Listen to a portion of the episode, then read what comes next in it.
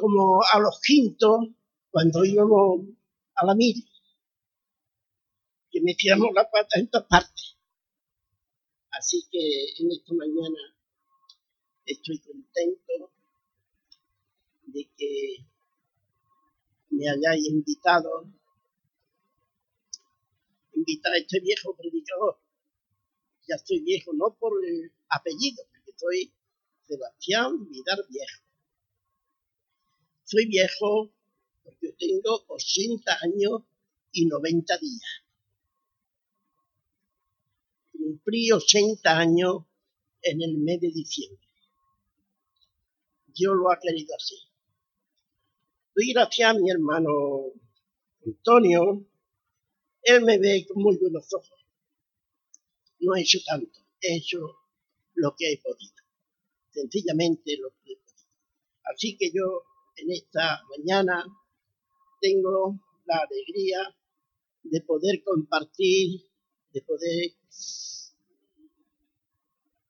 eh, beber, alimentarnos, ser, diríamos, enseñado con la palabra de Dios. Ser enseñado y formado. Quiero tocar un tema también viejo, en el libro de, Levítico, en el capítulo 19, tenemos 19, del 1 hasta el versículo 18. Hemos leído antes hasta 20, no, no tenía que haber llegado ahí. Lo que pasa es que yo, eh, como es normal, me equivoqué. Soy humano y pido perdón.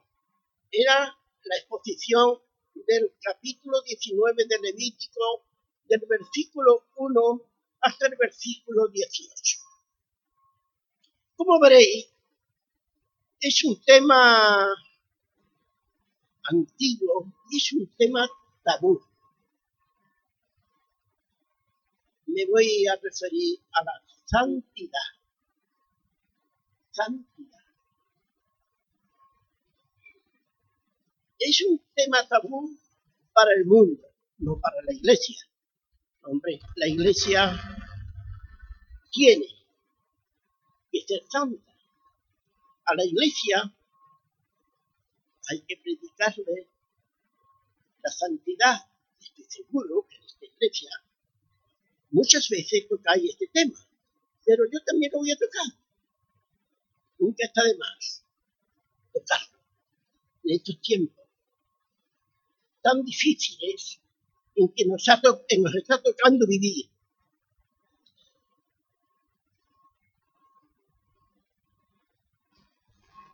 Hay un, un mamífero que suele habitar en las regiones más al norte, la zona fría de Europa, de América y de Asia, que se llama armiño. Existe un pequeño roedor que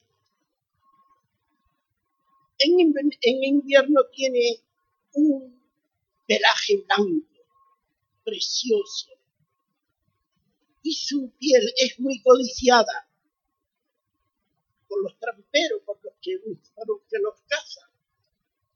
Así que cuando los que van a cazarlos saben, buscan primeramente las madrigueras, donde suelen vivir estos pequeños roedores y los llenan de desperdicios, de suciedad. Luego sueltan los perros y los perros buscan a los armiños de tal manera que estos cuando se dan cuenta que están amenazados, corren hacia las madrigueras. ¿Y qué pasa? Que cuando llega a la boca, por donde entra a la madriguera, se lo ve taponado con suciedad, con desperdicio. Y estos animalitos se niegan a entrar. prefieren, naturalmente, al negarse a entrar, los perros inmediatamente hacen presa en ellos. Así que prefieren el, sacrificio, la muerte, antes de entusiasmarse. Es un ejemplo precioso para nosotros, la iglesia. Antes de entusiar con el pecado, estaríamos dispuestos a sacrificar nuestra vida si es necesario. La blancura es símbolo bíblico de santidad. Ya recuerdan cuando Jesús se transfiguró en el monte Tabor delante de sus, algunos de los discípulos que le acompañaron dice que se, que se convirtió en algo blanco como la nieve. Blancura es sinónimo de santidad. Y la santidad es la meta que Dios ha puesto a su pueblo. Porque su iglesia debe ser limpia, pura y separada del pecado.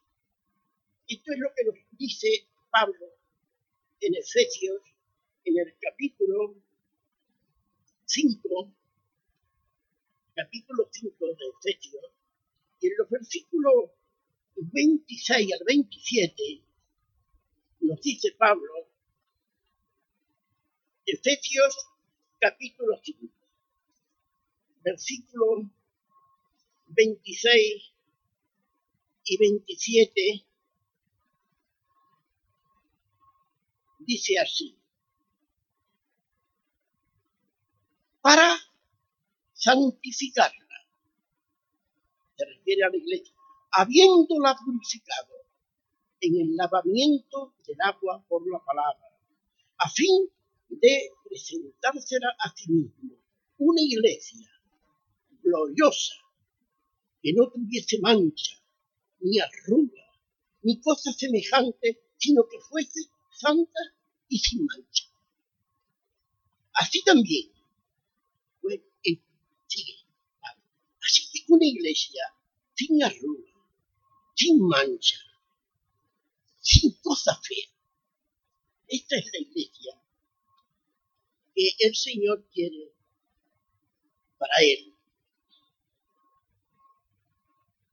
Hay aquí, naturalmente, este es el modelo que el Señor quiere para su iglesia. El modelo es la perfección. Dios no dice que debemos ser santos, sino que debemos ser.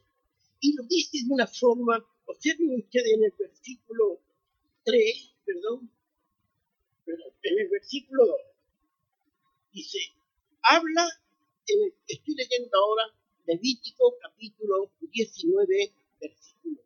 Habla a toda la congregación de los hijos de Israel. Y diles, santo seréis. Es una orden. Aquí no es una. Bueno, sí puede ser. No es, y no habla aquí de, habla de separación, naturalmente. La palabra santo significa separado para el servicio del Señor. Pero es algo más. Es el vivir santamente diariamente y cada instante de nuestra vida. Dice, santo seréis, porque yo soy santo.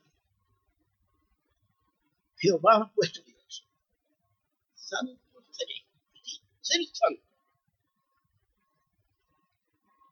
Esto es una palabra, es un algo que nosotros tenemos que tener en mente. Y sin ello, el mismo Pedro ya nos habla precisamente, es un tema que está eh, expresado a través de toda la Biblia. La palabra de Dios nos lo dice con bastante frecuencia. Y yo quisiera, por ejemplo, hablarle que Dios, nuestro Dios soberano, es un Dios perfecto. Es un Dios que hizo todas las cosas sin faltas, sin fallos, sin equivocaciones. Cuando Dios creó el universo, lo hizo perfecto. Ahí esto lo tenemos. Sus galaxias, ahí tenemos sus estrellas, sus soles. El universo es perfecto. No tiene, no tiene fallo. Y cuando Dios creó a Eva, la creó sin falta. De tal manera que Adán dijo, cuando la vio quedó admirado de verla, dice, esta es ahora varona de Adán. Esta ahora es carne de mi carne. No encontró falta ninguna en Eva. En un mundo imperfecto y lleno de fallo y de cosas desagradables, es bueno pensar en que el Señor nunca hizo nada mal. Su palabra ni erró en sus palabras. Sus palabras se han cumplido fielmente. Cada una de sus promesas, Dios la ha cumplido. Ni un mal pensamiento. En Mateo capítulo 5, versículo 48, Jesús le dijo, sed pues vosotros perfectos como vuestro Padre. Es perfecto. Es una cosa fuerte, ¿verdad? Ser perfecto. Acuérdense de la niño. Antes de ensuciarnos el sacrificio. Nosotros tenemos que tomar estas cosas. Y dijo Jesús a sus discípulos estas palabras. ¿Quién de vosotros me redarguye de pecado? ¿Quién de vosotros me puede demostrar algún pecado en mi vida? ¿Quién de vosotros puede señalar algún pecado en mi vida? Quizás creáis que estoy hablando un poco nacionalista. Me decía mi, mi hijo Benjamín, el pobrecito, que yo le mandé un libro y en el libro una de las partes dice, papá, es que hay una parte del libro que es denunciante, es exigente, es maximalista, es, mm, llega hasta... Digo, hijo mío, si tú hubieses sido así, tú no hubieses estado donde está hoy. Hay que ser así, hay que ser la tabla. Santidad no es cuestión de si estoy separado para el servicio, no, hay que vivirla. ¿Quién, dice Jesús a los que le estaban a mí, me puede decir es qué es pecado? Decirme. Una vida santa, el hombre o el cristiano que quiere vivir esta vida santa tiene que amar a su padre. En el versículo 3 de este capítulo 19 dice, cada uno temerá, escuche, temerá a su madre y a su padre. la santidad incluye que debemos amar, respetar, reverenciar, cuidar, amar a nuestro Padre, a nuestro Padre y a nuestra Madre. Eso es eso.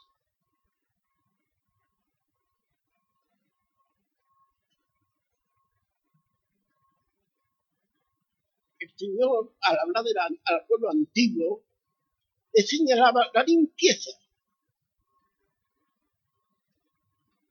y el respeto y la reverencia hacia sus mayores, no solamente ya a sus padres, sino a sus tíos, a las personas mayores, el respeto que debemos tener a las personas ancianas. Eso es así. Eso es, y una persona que quiere vivir una vida santa tiene que tener esto en cuenta. Se cuenta que había una guerra entre los ingleses y Francia. Y en aquel momento el emperador era Napoleón Bonaparte, el emperador de Francia. Y dice que cogieron a un inglés, a un jovencito inglés, cautivo. Pero un día este joven cogió un bote y se lanzó a armar. También lo capturaron. Y Bonaparte lo llamó y le preguntó, hijo, ¿pero tú pensabas llegar con ese bote? ¿A dónde pensaba ya? Dice, sí, sí, yo voy, quiero ir, había mi madre, que está enferma, que es pobre, y necesito verla.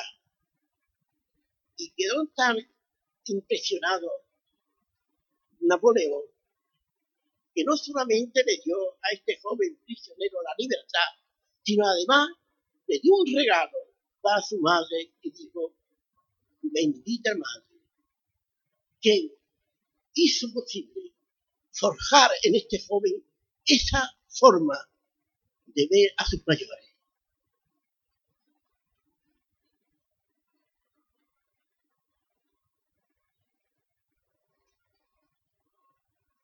Los padres deben dar buen ejemplo, practicando la vida espiritual en la familia y además siendo un miembro activo en la iglesia. Los padres deben dar ejemplo a los hijos, que ellos no solamente viven la vida cristiana en su casa, les enseña, sino que deben de participar de la obra del Señor en la iglesia deben de poner su mano al arado. Deben de aportar algo de lo mucho que recibe de parte del Señor. Hoy, más que nunca, necesitan así, padres así. Padres que practiquen la vida espiritual y en su casa y que participe en la de obra del Señor en su iglesia. Otra de las cosas que tiene que tener en cuenta y que una vida santa debe de honrar el día del Señor.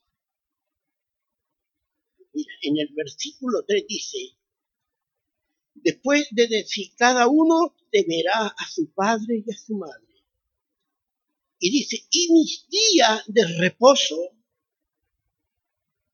guardará. Guardaréis. Yo Jehová.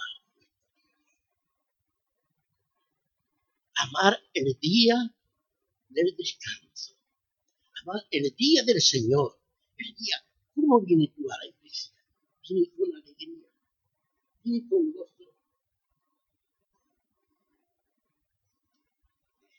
el salmista decía, yo me alegré con los que decían, a la casa del Señor iremos.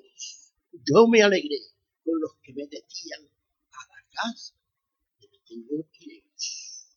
Como en los salmos se expresa así. Un hombre santo debe guardar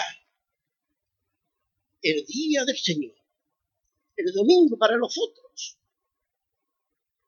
Jesús nos dio un ejemplar hecho cuando dice en Lucas en el capítulo 4, versículo 16, que Jesús entró en la sinagoga como era su costumbre. Que no era una cosa casual, que él no entraba en la, en la sinagoga casualmente, sino que era su costumbre, era su norma, nuestra norma de vida, el domingo debemos de observarlo. No en absoluto piense, nada va a sustituir nuestra estancia en la casa de Dios. ¿Sabes cuántas cosas puede hacer? Yo he visto gente entrar por la puerta, no de esta iglesia, ¿eh? de iglesia, de la mía. Bueno, de la mía, de la iglesia del Señor, no tiene nada, no nada, de que de la iglesia del Señor y por la puerta y ves cuatro allí, como se suele decir, cuatro gatos, y decir, y te ha muerto. Siento lo que es el nombre de si en vez de haber cuatro gatos, hubiese habido seis gatos, aún sé que hubiese quedado. Pero como vio cuatro gatos, y yo, con un gato más me voy. Y te va. Eso es lo que venía a la iglesia, no venía. Y la bendición que te pierde. Porque hay un hombre que se ha preparado para hablar en el nombre del Señor, naturalmente. Ha perdido hora, no ha perdido, ha ganado, es que gana ahora. Porque el Señor es un buen patrón, que no se queda con lo de nadie, más de lo que merecemos. Así que tú, tú no vienes a la iglesia, te pierde. Mire, además, Pentecostés vino en, el primer día de la semana. Y hasta en el Apocalipsis nos dicen que Juan, el apóstol, en el primer día de la semana tuvo una revelación. Apocalipsis 1.10 lo El día que el Señor ha señalado para estar juntos. Esto es muy importante. El domingo es el día que el Señor ha señalado para que estén juntos. Si nosotros dice que somos el cuerpo y Jesús es la cabeza, porque formamos todo un cuerpo, cabeza y cuerpo. Jesús es la cabeza, nosotros somos el cuerpo. Qué pena, ¿verdad? que la cabeza esté en un lado y el cuerpo esté en otro. La cabeza, si está en la iglesia, así tiene que estar el cuerpo. Y no que la cabeza está en la, iglesia y el cuerpo está en, el fútbol. O viendo el cine, o viendo una película, o haciendo otra cualquier cosa. No, no. Estas cosas son serias. Mucho más serias de lo que nosotros pensamos. Una vida santa se alejará de los ídolos. En el versículo 4 dice, no os volveréis a los ídolos, ni haréis para vosotros dioses de fundición. Yo Jehová vuestro Dios. Todo lo que no es de fe, dice la Biblia, es pecado. Y todo lo que no sea que nos revele a su Hijo es idolatría. Todo, todo lo que sea religioso y no me revele a Jesús, algo de Jesús, es, no vale nada, no sirve nada. ¿Sabe lo que Pablo dijo de los ídolos? Dice, el ídolo nada en el mundo. El ídolo nada, no es nada. Lo dice en Primera de Corintios, capítulo 8, versículo 4 es el ídolo, nada es. No sirve para nada. Así que es algo vacío, inútil. Muchos declaran y además lo piensan que van andando en el buen camino. Naturalmente no es así. No van andando en el buen camino, al contrario. No van andando en el buen camino, al contrario, hermano.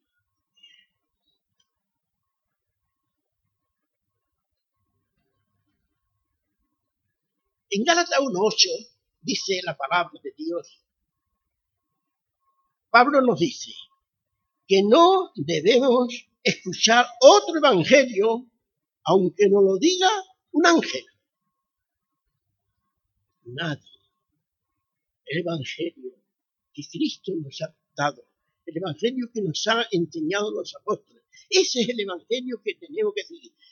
Ayer estaba viendo un rato la televisión y resulta que en Madrid hoy, se, ayer se celebraban, y hoy seguirán todavía, el mesapié del Cristo de Medina Cel.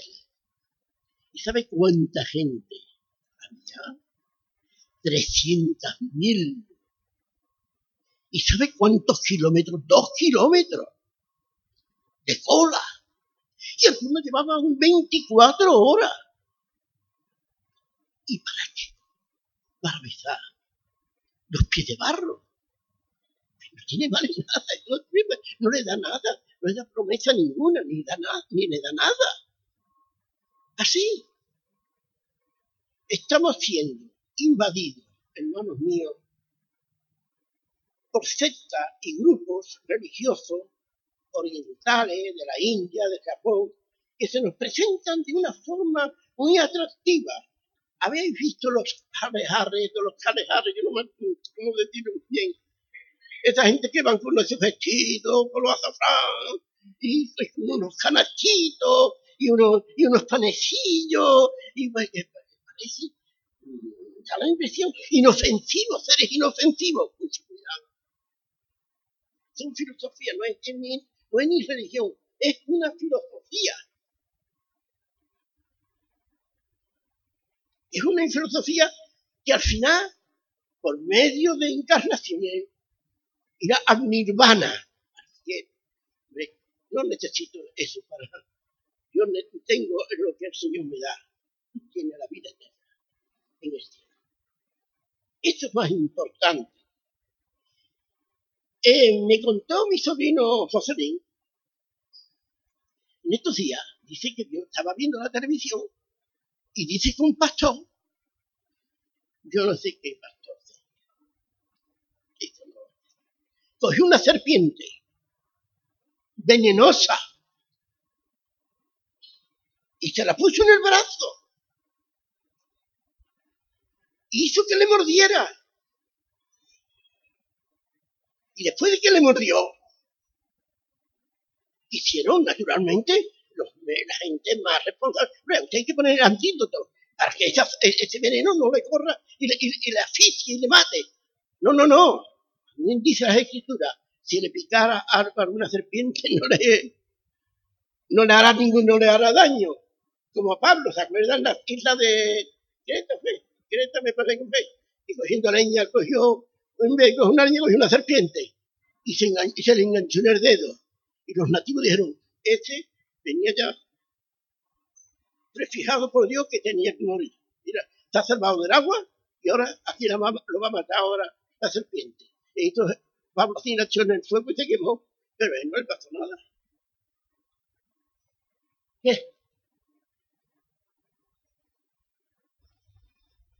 Hay muchas clases de idolatría, hermano. Hay el ocultismo, perdón, el culturismo. Esto de que se ponen con esa musculatura que además se nos abre los, hasta un cerebro de hombre perfecto, las medidas. Y hay que, la gente vive para el cuerpo, la gente vive para el cuerpo. Sin embargo, eso también es idolatría si eso se opone, no es malo, hermano, y no, me malentienda. Una persona puede hacer gimnasia y puede hacer sus carreritas. Yo mismo hago todos los días media hora. Pero le voy a decir por qué. Pues le cuento esto porque resulta que tengo un perrito que se llama Pachito, Panchito. Y el perrito a mí yo no tengo ganas de andar, ya estoy viejo. Y los huesos me pesan. Y me cuesta, me, me cuesta mucho moverme. Tengo úlceras en las piernas, en fin. Pero el perrito se pone delante de mí. Y me vaya por donde me vaya, es detrás mía. Y, y cuando que que lo saque. Y por amor al perrito, mire tú lo que y si lo hacemos por amor, si lo hacemos por un, por un animal, el amor que tenemos a un animal, cuánto más amor tenemos que tener al Señor. Entonces cojo el camino y estoy media hora andando. Viene y entonces se acuesta. Ya se quita de mí. Pero que se me pone delante y, no hay quien lo quite. Mirándome fijamente, no, no pestañea. Culturismo. ¿Y qué diríamos más? Hedonismo. Ustedes saben que esta es una filosofía que dice, todo lo que es de placer no es malo. Aunque tenga que matar, aunque tenga que violar, todo todo lo que te dé placer es bueno. No hay nada malo. ¿Cuántas veces hay que decirle al cuerpo que no y hay que tirarle de la brida al caballo para que no se desboque? Se desboca muchas veces el caballo, ¿verdad? Esta es la verdad. Deporte. El amor al dinero también. Mira la pandilla que están colándose en las en la cárcel ahora. Todos son presidentes de banco. esto es el colmo de los colmos. vamos. Antes eran los colilleros, los ratirillos eran rateros, pero hoy son gente con abogados y jueces. Y vamos, esto es, una demanda. Es una demanda. Lo que hay es el amor al dinero, es la raíz, dice la palabra, de todo lo, no el dinero, con el dinero usted puede hacer mucho bien, pero el amor al dinero era raíz de muchos males, de muchísimos. Pero como nos dice Jeremías, son cisternas estos rotas que no contienen agua. Estos ídolos. Y dice, el texto que acabamos de leer, no os volveréis a los ídolos, ni haréis para, para vosotros dioses de fundición. Yo Jehová de los ejércitos. El mundo han cogido sus propias cisternas, pero son Mira, muchos de ellos lo estarán pensando en la casa. Y son cisternas que no contienen agua una vida santa muestra compasión por las necesidades de los demás. Tiene compasión de los otros. Esto a veces a mí me da mala espina cuando alguien se acerca a tu mesa, tú estás comiendo, o estás bebiéndote una cerveza, o estás tranquilamente allí, y se llega un pobrecito de estos que tiene muchas barbas, y te pone la mano, este, este es un drogadito. Tú no sabes nada. ¿Tú qué sabes? Ese yo lo conozco. ¿Tú qué sabes? Lo, lo que es el después está pasando en aquel momento. Sí, es así. Tiene que tener amor, hermano, a los necesitados. Dice los versículos 9 y 10, dice, cuando ciegue la mies de tu tierra, se refiere a la, al maíz, a la, cebada, al trigo, cuando ciegue, ¿verdad? Asa de, trigo, dice. Cuando ciegue las mieses de tu tierra, no cegará hasta el último rincón de ella, ni espigará tu tierra cegada, y no rebuscará tu viña, ni recogerá el fruto caído de tu viña. Para el pobre y para el extranjero dejará. Yo Jehová, vuestro Dios. ¿Qué te parece? Era esta, como el Señor se ocupaba de los que menos tenían. Y les decía, no apuréis, no apuréis todo, dejad tiempo un poquito. Me recuerdo. Yo no fui pero tuve punto de, de ir en la, ahí en Alijarillo, sembraba unas asas de, de garbanzos. Y cuando los cogían, había una, mucha gente que iban siempre los vacíos, que donde están los garbanzos, se caían en la tierra y recogían aquellos vacíos unos a uno. ¿Y sabe qué cogían? Pues nada, a lo mejor cogía 10 kilos de, de, garbanzo o 15 kilos, que se duraba medio invierno sé que esto lo he visto yo. Es que esto me lo han contado, no lo he leído solo. Y que debemos hacerlo con alegría, hermano. En Romano, en el capítulo 12, versículo 8, yo quiero este versículo, lo quiero leer. Hacerlo cuando demos, demos con alegría. No como aquel que le pidió a un ricachón de aquí y le dio una peseta y le dice, la peseta me va a dar, señorito. Dice, no, te voy a dar para que compre un barco. Sí, eso pensaba, te voy a dar para que compre un barco, decía, eso le decía el otro.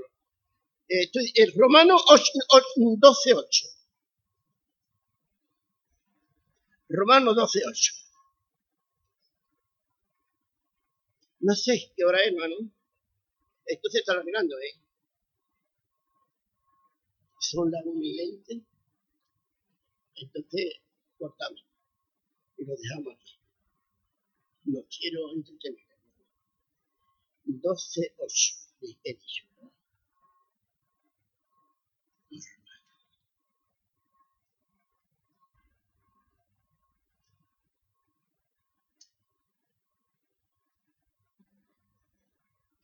Mira lo que dice la palabra de Dios. Dice, dice, el que exhorta en la exhortación, el que reparte con liberalidad, generoso. Cuando debo con generosidad, no seamos tacaños.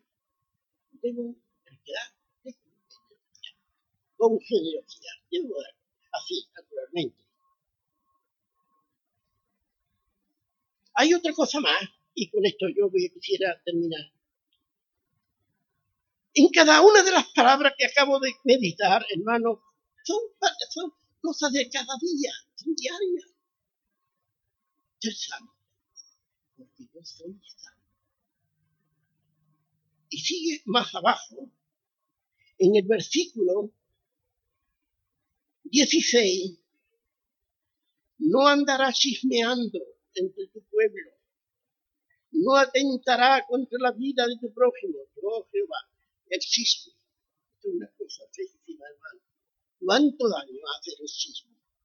El hablar cosas que son que no son verdaderas. No tenemos. Que Dios nos debe de, que Dios nos ayude. Y termino. Hay algunas cosas más, pero no los voy a seguir porque ya están. En Primera de Pedro, me parece que es Primera de Pedro,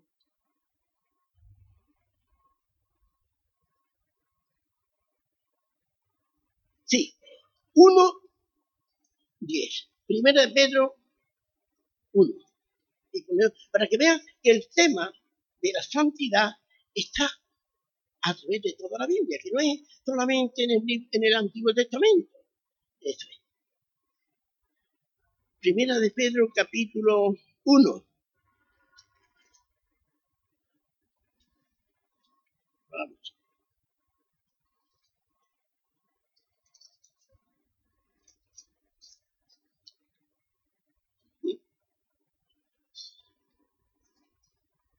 Capítulo 1, versículo, comenzando